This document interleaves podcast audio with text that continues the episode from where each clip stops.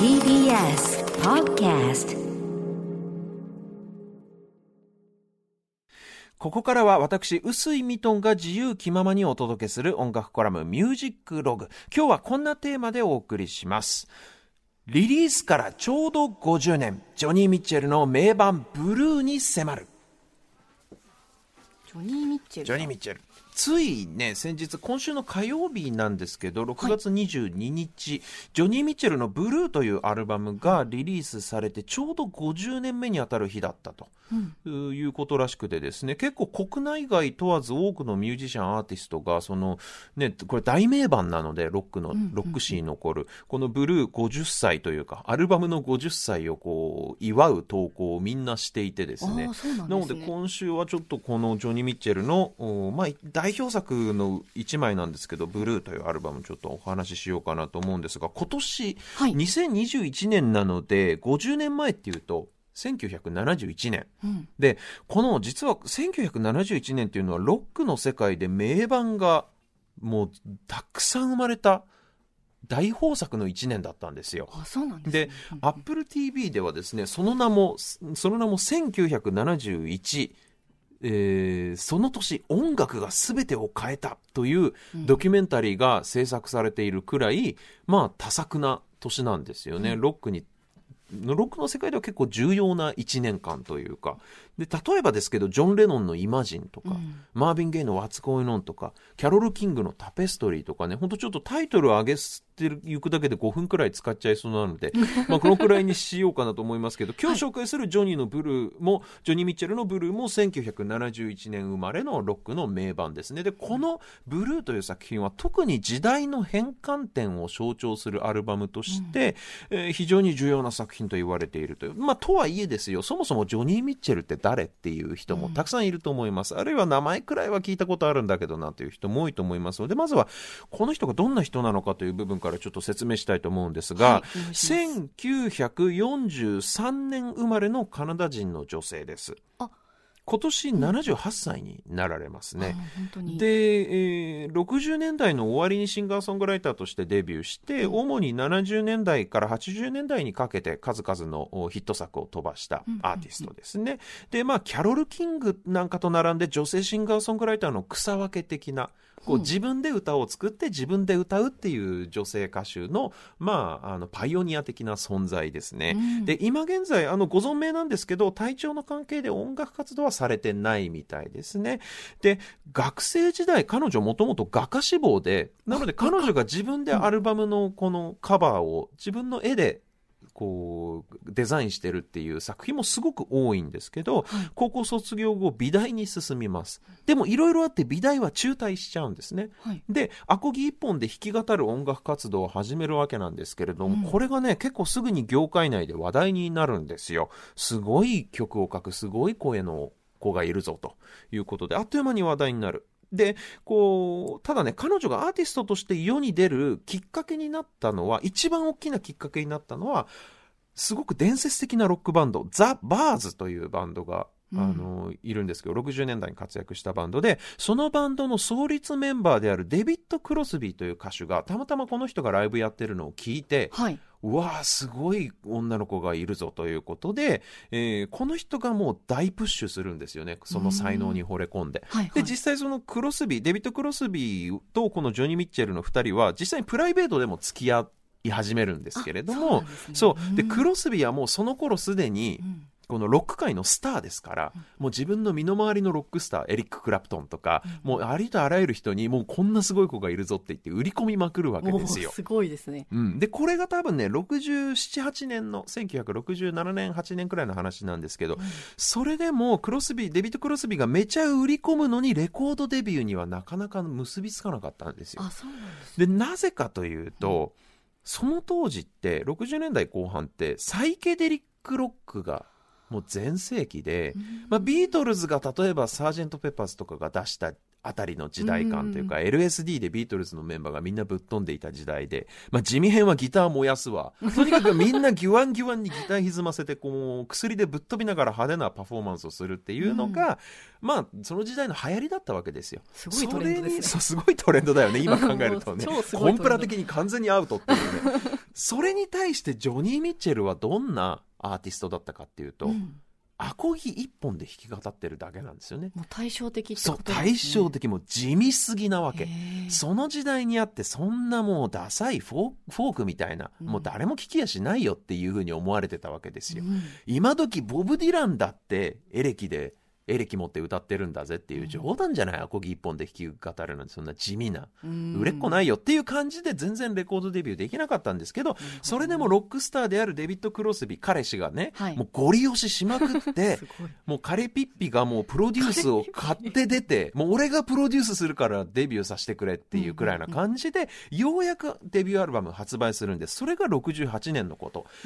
ただこれやっぱり大きな商業的な成功には結びつかなかったんですね。あんまり売れなかった、うん、ただし音楽業界の中の人とか評論家筋からは非常に評価は高かったんですよ、うん、でアコギの弾き語りのアルバムなんて制作するのにそんなお金かかんないわけじゃないですか、うん、やれオーケストラとかホーンセクションがいたりとかっていうわけじゃないから。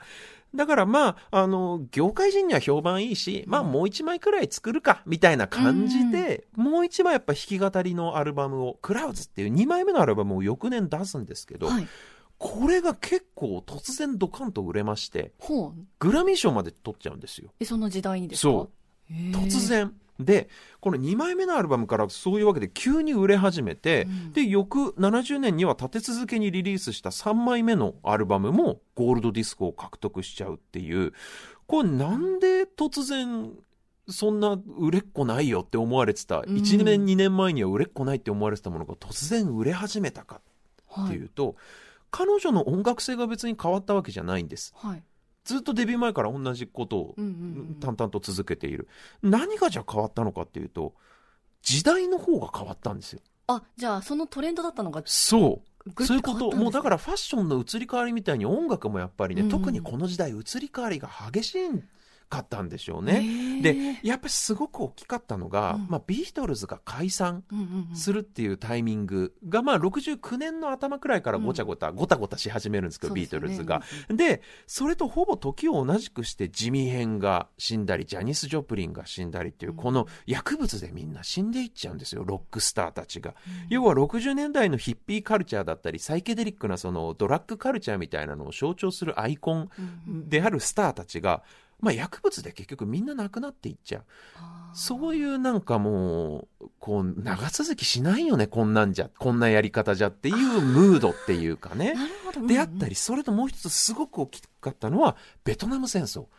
これが終わらない、いつまで経っても。でもどんどん若者が徴兵されていくしで、ね、実際にたくさんの死者を出して、うん、もうすごくお金も使っていつ終わるんだすぐ終わるはずだったじゃないかと。で反戦運動とかもヒッピームーブメントの中でやるんだけれども全然戦争終わらない、うん、もうみんな疲れちゃったわけ世の中に、うん、ギャンギャンうるさいロックミュージックサイケな音楽なんか聞く気にならなくなってきちゃったわけなんですよ当時の若者たちっていうのは、ね、そう。そこにそんな状況の中で若者たちがにわかに心の拠り所にし始めた音楽っていうのが、うん、そのちょっと前まで12年前までこんなダサい音楽っていうふうに思われてたアコギ一本で弾き語る人たち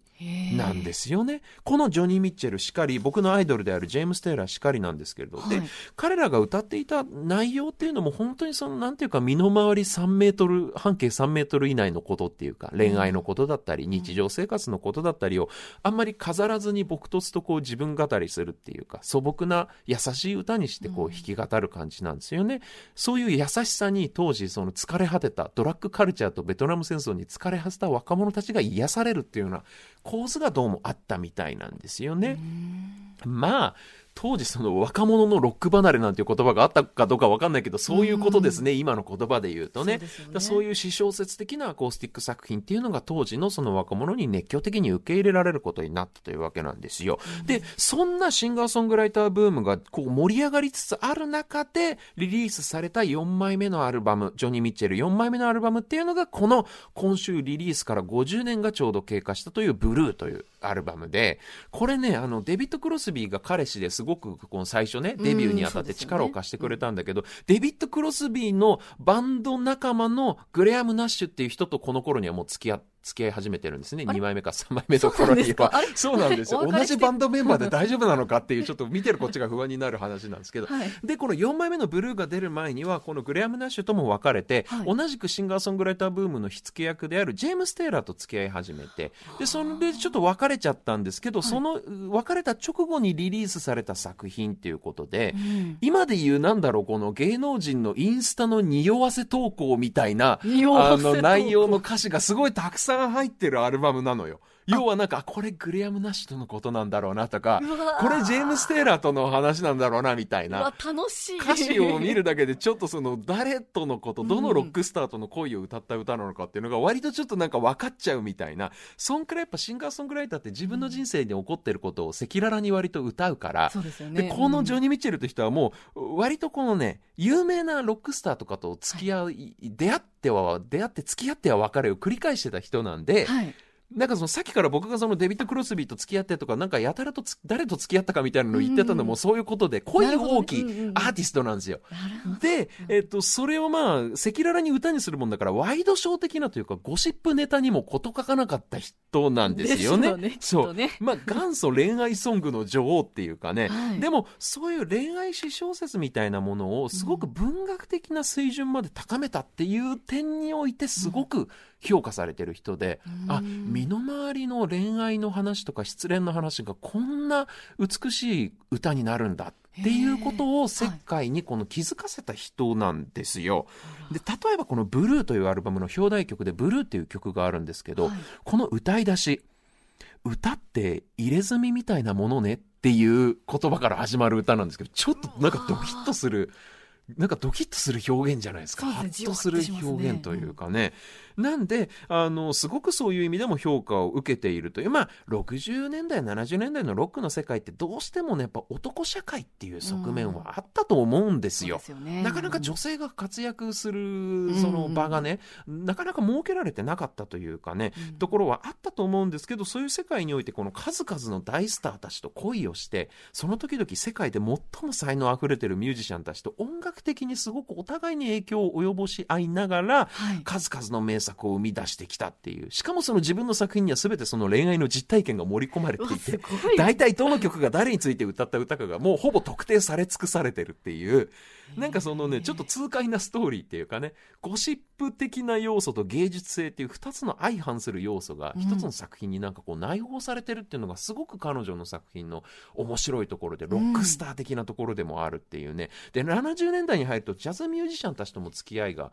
あの、盛んになって、で、彼女の音楽もジャズ的なものにすごく変化していくんだけど、はい、なんかそれもね、ただ、ジャズミュージシャンの彼と付き合ったからジャズっぽくなりましたっていうよりも、お互いに影響を受け合ってるんですよ。その付き合ってるミュージシャンの方もジョニーの音楽にすごく影響される演奏をし始めるっていうのが、すごい、この人のすごいところだなって面白いところで、やっぱりそういう音楽、お互いに男女が影響を及ぼし合って、与え合って新しく生まれていくっていうのもすごく面白いなっていう、そんなあお話だったんですけれども、このね、えー、まあいろいろこの70年代、80年代入ってからもエピソードに事欠かない人ではあるんですけれども、うん、今日のところはこの今週リリース50周年を迎えた4枚目のアルバム、ブルーまでのお話ということで、この音楽コラムお開きの時間でございます。はい、このアルバム基本的には失恋のアルバムなんで、グラムなしと別れとか、ジェームス・テラと別れたとか、暗めの雰囲気の曲が多いんですけど、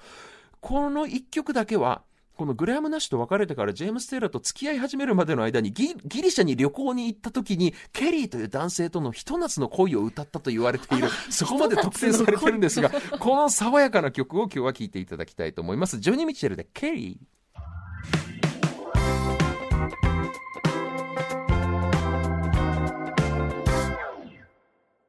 お送りしたのは今週リリースされて50周年になりました1971年の大名版「ブルー」からジョニー・ミッチェルで「ケリー」お届けしました。